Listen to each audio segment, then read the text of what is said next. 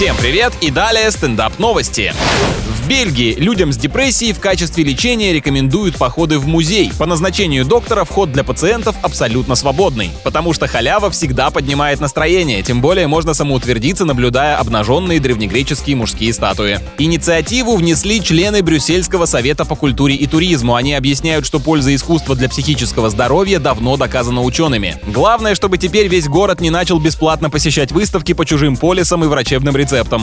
Американские ученые создали энергоемкий топливный элемент из обычного шпината. Для этого зелень пришлось замочить, затем высушить, сублимировать и отправить в термообработку. А я давно подозревал, эта гадость наряду с брокколи не создана для того, чтобы ее есть. Горючее сделать, пожалуйста, но не в ребенка же запихивать.